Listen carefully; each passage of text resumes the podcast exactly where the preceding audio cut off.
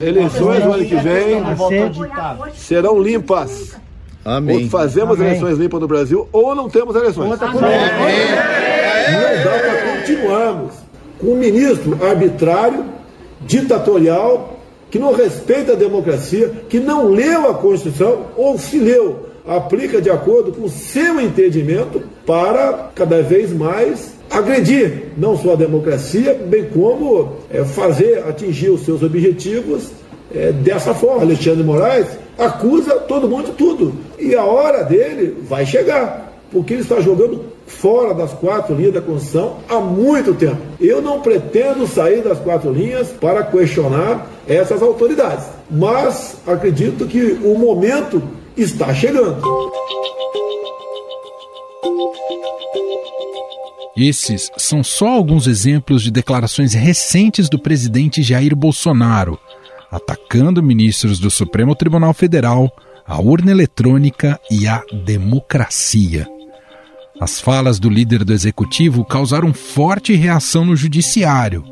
Presidente do Supremo Tribunal Federal, ministro Luiz Fux, afirmou que Bolsonaro não cumpre a própria palavra e anunciou o cancelamento da reunião entre os chefes dos três poderes que havia convocado. O presidente da República tem reiterado ofensas e ataques de inverdades a integrantes desta corte, em especial os ministros Luiz Roberto Barroso e Alexandre Moraes, sendo certo que quando se atinge um dos integrantes, se atinge a corte por inteiro, bem como insiste em colocar sob suspeição a rigidez do processo eleitoral brasileiro. Porém, diante da escalada de tensão entre o presidente e os ministros do Supremo, com ameaças ao Estado Democrático, o Congresso Nacional resolveu se calar. O presidente da Câmara, Arthur Lira, e o presidente do Senado, Rodrigo Pacheco, indicaram a aliados que não querem se envolver na briga. O deputado, que é aliado de Bolsonaro, tem adotado um discurso mais ameno quando perguntado sobre as falas do presidente. Assistimos nos últimos dias um tensionamento quando a corda puxada com muita força leva os poderes para muito além dos seus limites.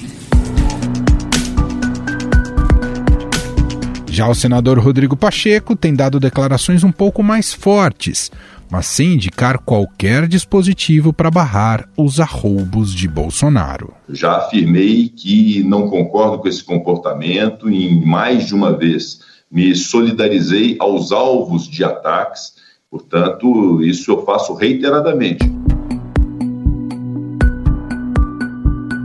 Inclusive, o presidente do Senado tem sido cobrado por parlamentares a se posicionar mais fortemente sobre as ameaças do presidente Jair Bolsonaro a ministros do STF.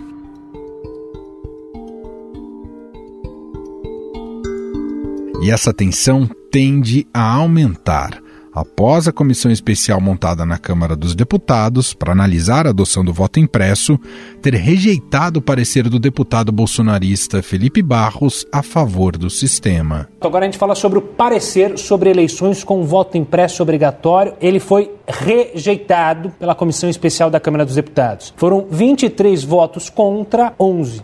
O parecer foi apresentado pelo deputado Felipe Barros, do PSL. Os deputados agora seguem discutindo outros temas sobre possíveis alterações nas eleições, mas o voto impresso, então, agora está arquivado. Agora, resta saber se a principal bandeira de Bolsonaro vai prosperar no plenário da Câmara. Na sexta-feira, Arthur Lira confirmou que vai colocar a PEC para votação. Diante da passividade do Congresso Nacional em relação às ameaças constantes de Bolsonaro, fica a seguinte pergunta: deputados e senadores vão ficar de camarote assistindo à guerra que se formou entre os poderes?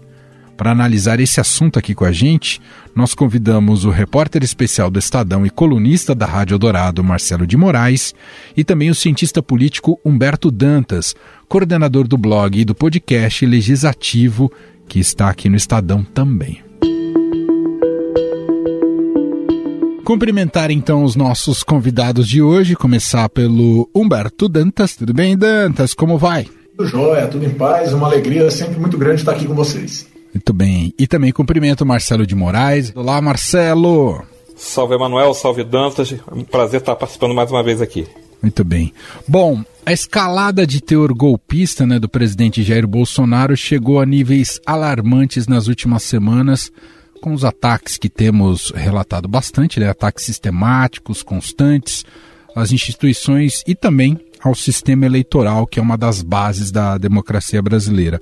Houve reação e a gente acompanhou isso, especialmente do Judiciário e também da sociedade civil, num manifesto bastante contundente que reuniu intelectuais, economistas, juristas, banqueiros, digamos, o poder econômico em especial. A minha primeira pergunta para vocês é: a democracia brasileira está sólida o suficiente para frear essas investidas de Bolsonaro cada vez mais perigosas, Dantas? Vamos começar com você, Dantas na verdade, é um teste de estresse para a democracia brasileira. E a gente só sabe se ela estava sólida depois que o teste de estresse acaba. Né? Agora, uma coisa é fato. A simples possibilidade de o, de o presidente da República escalar do jeito que escalou nos últimos meses, eu não vou nem dizer dias, ele, ele tem estado intenso, mas ele é intenso. O simples fato disso existir mostra que há fissuras na nossa democracia. Porque uma coisa é dizer, ah, um sujeito não pode dizer isso. Outra coisa é, o que acontece se um sujeito disser isso? E Bolsonaro não podia dizer e disse. Então a pergunta é, o que acontece se o sujeito disser? E a gente corre o risco de perceber que não acontece nada, ou que acontece muito pouca coisa contra ele. Agora, é muito importante que este segmento da sociedade e tantos outros deixe muito evidente que a democracia é algo inegociável no Brasil, mas a atitude dos dois outros poderes precisam ser debatidas. Porque quem devia falar não fala e quem é, fala não devia falar. E aí a gente tem um problema sério. Vou aproveitar então um gancho do Dantas, Marcelo. O que a gente observou é uma reação mais forte do judiciário até aqui, né, Marcelo? Exato. É, a gente sabe que o Congresso, por exemplo, poderia ter reagido e tem um, um instrumento muito forte para isso, que é a, a, o processo de pedido de impeachment, que sempre foi postergado, porque é importante a gente lembrar que essas ameaças que o presidente tem feito, elas não começaram hoje, elas chegaram também no seu pior estágio hoje. Mas, na verdade, a gente tem isso desde que o presidente Bolsonaro assumiu o governo, quando ele começou a entrar em choque com o Congresso, quando ele começou a ameaçar o Supremo, quando ele disse, eh, começou a falar de AI-5, começou a falar que, que quem mandava era, era ele, que ele era o chefe supremo, todas essas coisas foram crescendo. Ele não falou, não não, foi agora que começou isso. E esse processo foi sempre sendo tratado como uma bravata, como ele é assim mesmo, ele fala, mas não vai fazer nada, e a gente foi deixando é, correr frouxa esse tipo de atitude. O, o, presidente foi testando, ele tá, é aquilo que ele está falando da, do teste de estresse. Ele foi testando até onde ele pode ir. E agora talvez tenha ido. Eu acho que ele já foi longe demais, mas agora talvez não consigam mais deter esse tipo de comportamento que o presidente fez. Acho que é importante que as reações tenham mudado de, de, de tom, porque antes o que a gente tinha era muita nota de repúdio, virou até piada. Ah, soltou mais uma nota de repúdio contra a ameaça do presidente. Ah, soltou mais um manifesto. E acabava não tendo consequência. Eu acho que a gente tem uma mudança dessa vez. Na, eh, na a gente teve uma reabertura lá do, do Judiciário, teve uma reabertura, a primeira sessão que o presidente do Supremo, Luiz Fux, fez, ele fez um, um, um discurso que era sólido, importante, é, de, sem citar Bolsonaro, mas mandando recado, dizendo que não dava para ter esse choque, é, essa ameaça à, à democracia, essa, é, esse avanço dos limites. O presidente da República tem reiterado ofensas e ataques de inverdades a integrantes desta corte, sendo certo que quando se atinge um dos integrantes, se atinge a corte por inteiro. Mas aquilo foi tão assim mais um discurso que logo depois o presidente Jair Bolsonaro fez um outro ataque ao ministro Luiz Barroso e ao Tribunal Superior Eleitoral. É uma resposta de um, de um imbecil. Eu lamento falar isso uma autoridade do Supremo Tribunal Federal, Só um idiota para fazer isso aí. E quando a gente fala ataque, a gente não está falando que ele está dizendo assim, olha, a minha posição é essa, a posição dele é errada. Ele chama de imbecil, ele chama de idiota, ele ameaça não ter reali realizado as eleições no próximo ano. E o fato de Luiz Fux ter finalmente rompido o diálogo com Bolsonaro também é um gesto importante, porque é o chefe de um outro poder recusando continuar é, conversando nesses termos com o presidente. E Dantas, como é que você explica essa passividade do, do, do, Congresso Nacional? O Congresso Nacional que teve uma ampla renovação nessa legislatura, uh, novas lideranças, mas se mostra incapaz de, de enfim, é, de fazer uma oposição um pouquinho mais contundente ao presidente. Na verdade, Manuel, se eu tivesse que, que, representar isso em uma frase, eu não teria a menor sombra de dúvidas de que a frase seria: Isso é prova cabal de que tudo tem um preço. Isso tem um preço.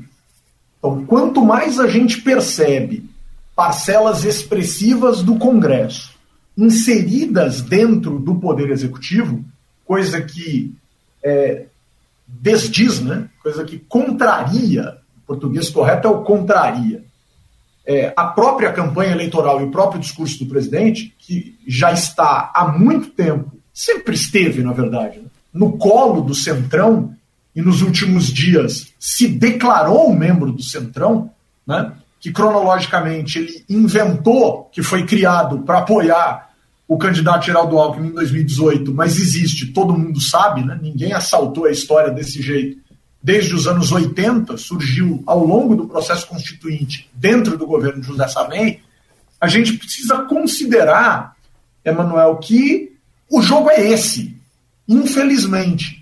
E por isso que é tão importante a gente ver essas manifestações organizadas dentro da sociedade. Porque quando, digamos assim, o PIB se manifesta, o deputado federal e o senador vão colocar a mão na cabeça e dizer: pera um pouquinho, cara, esses caras tomaram uma atitude que a gente não tomou, que a gente não quis tomar, ou que a gente se organizou para não tomar, ou que nós não conseguimos nos organizar para tomar, por falta de acordos, de percepções, de consenso, ou porque o preço negociado estava sendo pago de alguma maneira, né? E agora o universo econômico tomou. Esse universo econômico impacta muito dentro do Congresso Nacional. Muito dentro do Congresso Nacional. Agora, que fique muito evidente para o nosso ouvinte. Essa, essa omissão do Congresso Nacional ela não é de agora em relação a um presidente da República que vive de seus conflitos e paranoias de estimação. É do universo de Jair Bolsonaro, isso é histórico. O Bolsonaro pode passar para a história como tudo que as pessoas quiserem, a única coisa que a gente não vai poder dizer do Bolsonaro é que ele não foi autêntico e absolutamente sintonizado a tudo que ele sempre foi. O Congresso Nacional erra quando nunca puniu o Bolsonaro, deputado federal, pelos assombros e arrombos que, quixotescamente e de maneira absolutamente bizarra, promoveu contra a democracia ao longo de 30 anos dentro do Congresso. Então a gente cria uma situação, Emanuel, Marcelo, nossos ouvintes, em que o judiciário se manifesta inconstitucionalmente fora dos autos a todo o instante, sobretudo a Suprema Corte, por meio de alguns dos seus agentes, não todos. Militar tem opinião e dá palpite. Presidente da República ameaça eleição e Poder Legislativo age vendendo o seu macropoder em troca de quireras se distanciando da lógica democrática. Quando tudo está fora do lugar, ou a sociedade se organiza e tenta resolver, e ou, na verdade, né, não entende nada e resolve escolher né, o lado de estimação no conflito. Não tem lado de estimação. Está tudo fora do lugar. Quero te ouvir depois, Dantas, se a eleição do ano que vem é um caminho para essa restituição.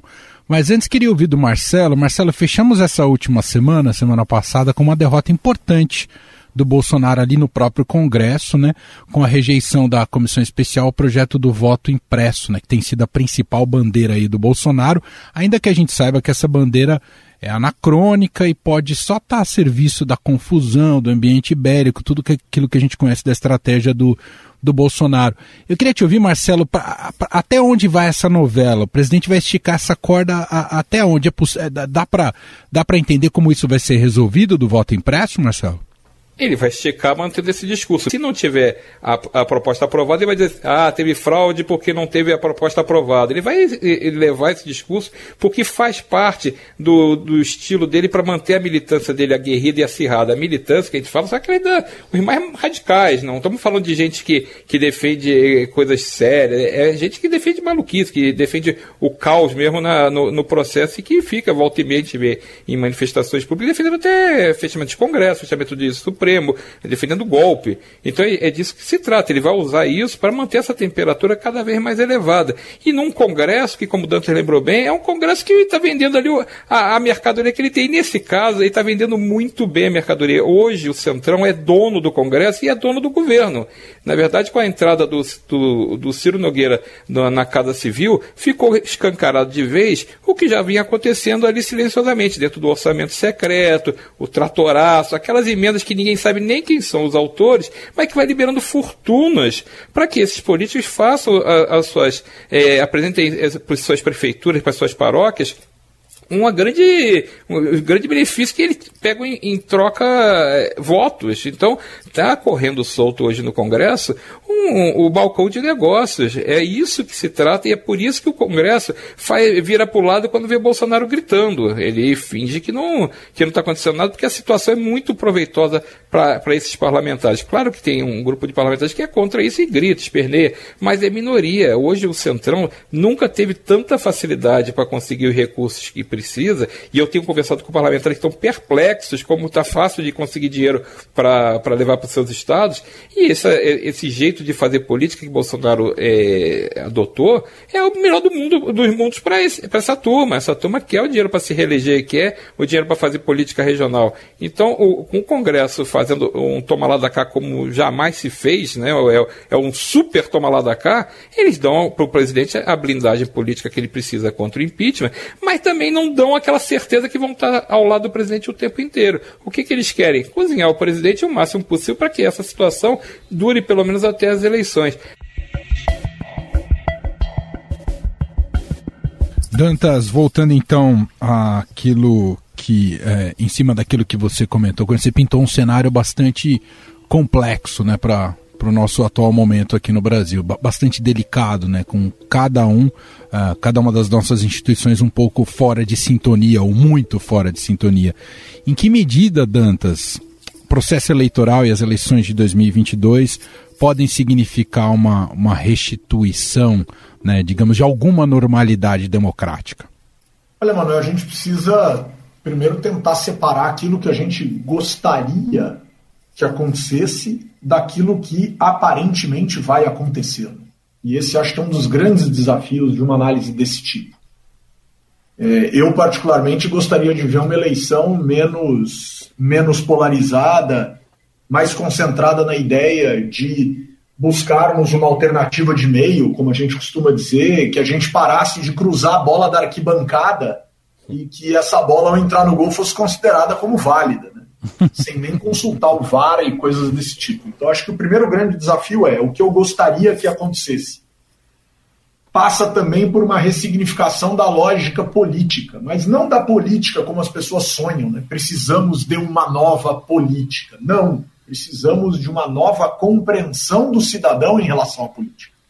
Né, a política que aí está, em certa medida, carrega consigo elementos suficientes para imaginarmos que a gente pode sonhar em ter uma democracia.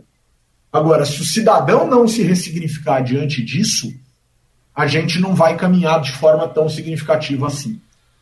Claro que isso é utópico, claro que isso é de longo prazo, claro que isso é cultural, claro que isso nos traz uma série de elementos que pode desanimar alguns e fazer com que outros olhem de lado e digam: ah, esse cara aí tá ficando maluco. é, é isso mesmo. Eu tô ficando maluco de tanto esperar que a gente, de alguma maneira, tente traduzir né, uma, uma necessidade urgente de apreço e respeito pela política. Você já deve ter se deparado com uma frase, você, Marcelo, nosso ouvinte, enfim, com uma frase ao estilo: dinheiro não aceita desaforo. Isso é uma coisa que a gente ouve da nossa avó, né, quando a gente gasta errado, ou quando a gente perde dinheiro na feira, enfim, aquela coisa nada toda de criança, de moleque, enfim. é, a política também não aceita desaforo. A democracia não aceita desaforo. E se nós tratamos a política e a democracia com descaso, o resultado único possível é uma ameaça severa a tudo isso. Aí vem o segundo ponto, quer dizer, o que eu espero da eleição do ano que vem? Ao que tudo indica, uma eleição muito sintonizada àquilo que nós estamos vivendo por enquanto nesse momento. Definitivamente, o que ele tem dito na intensidade que ele diz, como o Marcelo observou, é muito além do razoável e a gente não tem visto nenhuma medida histórica do Poder Legislativo em relação a isso. Marcelo, uh, um pouco a gente já comentou né, dessa omissão aqui do Congresso e agora o fato de estar o governo rendido aí ao Centrão, o Centrão está administrando o governo nesse momento, uh, mas ainda assim queria te ouvir, eh, mesmo com tantas evidências eh, de crimes, a CPI da Covid escancarando tantas coisas e toda essa escalada uh, do presidente Bolsonaro, retórica e na prática também, por que, que em nenhum momento a chama do impeachment acendeu para valer, Marcelo? O que, que é? é? É uma questão também de liderança política, de ausência de liderança política, Marcelo?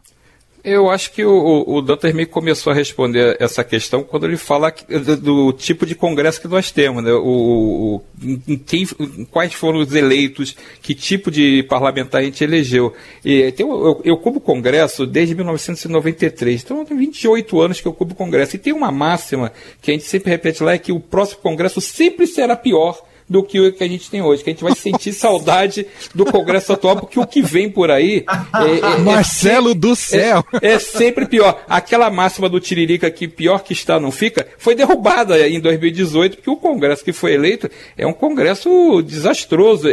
Para qualquer lado que você olhe, ele é ruim, ele é fisiológico, ele, ele é omisso, ele não, não, não dá. Você não vê discussões importantes de fundo, de coisas que possam significar um projeto para o Brasil, um, um, alguma coisa que coloque o Brasil em, outro caminho, em, em, outro patamar, alguma coisa que seja realmente sólida. Você não vê isso, porque esse Congresso ele tem grandes dificuldades de se organizar, porque é um meio que um, um cada um por si, e essa grande corporação que é o Centrão, que fica fazendo esse, esses negócios da, de, que não tão muito pouco republicanos. Então, é, com esse Congresso, a gente tem dificuldade de esperar uma ação, como, por exemplo, uma abertura de um processo de impeachment, uma investigação mais séria. É uma grande surpresa a gente ter a CPI funcionando no Senado. E mesmo assim, só funciona por decisão do, do Judiciário, porque o presidente do Senado, o Rodrigo Pacheco, ele já tinha o pedido para a CPI ser aberta com as assinaturas necessárias e tinha sentado em cima do pedido. Então, ele só, foi, ele só conseguiu instalar a CPI, que é um, um problema sério politicamente para Bolsonaro, porque ela está desnudando, tirando toda a espuma que tem, mas ela está realmente desnudando as negociações para lá de nebulosas em torno da, da, das compras ou tentativa de compra de vacinas e está desgastando o presidente expondo o que ele fez e o que ele não fez em relação ao combate à pandemia. Então não estamos falando de política, estamos falando de coisas que é, não é que você gosta ou não gosta do Bolsonaro, é o que o governo do Bolsonaro fez em relação à pandemia e o que ele não fez. Então isso a CPI está tá servindo para mostrar. E é um, um, um, fato incomum nesse Congresso. A gente tem, para a gente recapitular, Rodrigo Maia foi presidente da Câmara nos dois eh, até o ano passado e tive dezenas de pedidos para abrir o impeachment contra Bolsonaro. E em todos ele acabou não aceitando. E o que, que ele argumenta agora que viu que o, o, o, caso ficou mais grave, que o presidente passou ainda mais dos limites? Ah, na época não teria apoio, o, o processo não ia prosperar e a gente ia acabar se desgastando e fortalecendo o Bolsonaro. Isso é uma visão. Por exemplo, Michel Temer passou por dois processos de impeachment, de votações, duas votações de processo de impeachment no curto período em que ele foi presidente, foi de 2016 até 2018, e o, ele, não, ele conseguiu derrotar os processos, mas ele ficou tão fragilizado politicamente pelo desgaste que não teve a menor condição sequer de lançar candidatura à reeleição e o candidato que ele apoiou, que era um bom candidato, Henrique Meirelles, não chegou a 2%. Mas não espere que esse, que esse Congresso tome uma atitude enquanto ele está se dando bem. Eu queria. Mas, mas Emanuel, fala, fala, fala, Dantas. Só um, um, um, comentário em relação a isso que o Marcelo colocou, que eu acho que é muito importante. Essa, essa, na, na última semana, uma das principais manchetes do Estadão foi Bolsonaro paga como nenhum outro pagou e recebe menos do que todos os outros receberam. Verdade. É isso. Eu acho que essa manchete ela é absolutamente emblemática do preço que o Bolsonaro paga pelo descaso com a política. Eu vou perguntar aqui: se o Bolsonaro estivesse filiado a um partido político, tivesse um mínimo de apego a esse partido político e tivesse um mínimo de apego a um relacionamento mais amplo com a base, eu tenho a mais absoluta convicção que governar estaria mais barato. Aí as pessoas vão dizer, é, mais caro do que no governo anterior, que era corrupto. Não, tenho certeza que não foi. Não tenha esta certeza. Nada indica, nada indica que hoje é mais barato governar do que em outrora. Muito pelo contrário. Basta gostar um pouco de olhar para a política, entender um pouco de política e não ter político de estimação alojado dentro do Palácio do Planalto, que vai ficar fácil perceber que hoje é muito mais caro do que ontem. E eu queria só acrescentar, Emanuel, que além de ser mais caro, é muito mais ineficiente. Porque a quantidade de pessoas que, que hoje estão no governo em cargos estratégicos, de pessoas que não teriam condição de, de estar em lugar nenhum, só, estão porque são de uma patota, que são, fazem parte de um, um grupo de amigos ou de bajuladores do presidente, eles estão transformando o governo de uma coisa que já era pesada, já era difícil de administrar, em uma coisa completamente desastrosa. E eu vou falar só de um caso pega o Ministério da Saúde no tempo que o general Pazuello ocupou a cadeira de ministro, o desastre que foi. Por quê? Porque era só um compadrio, um, um colega de farda, um, uma pessoa que tinha uma fama de ser especialista em logística e que não sabia separar, é, diferenciar Amazonas de Amapá, que não sabia é, co coisas básicas de logística que, assim, qualquer pessoa comum sabe. Então, essa ineficiência também é uma marca desse governo Bolsonaro e nós vamos ver o buraco que a gente se meteu, seja em corrupção, seja em gastos eh, completamente eh, exagerados e seja em ineficiência. Quando esse governo acabar, um, algum tempo depois é que a gente vai começar a ter a noção de verdade do desastre que a gente enfrentou. Quero agradecer o cientista político Humberto Dantas, coordenador do blog e do podcast legislativo, vale a pena procurar. Dantas, mais uma vez um papo sensacional. Obrigado, viu, meu caro? Eu te agradeço, uma alegria enorme estar aqui com você, com o Marcelo e com os nossos ouvintes aqui. Obrigado, até a próxima. E agradeço também a Marcelo de Moraes, repórter especial do Estadão e colunista aqui da Rádio Eldorado. Obrigado, Marcelo. Obrigado, Emanuel. Obrigado, Dantas. Um abração para todo mundo.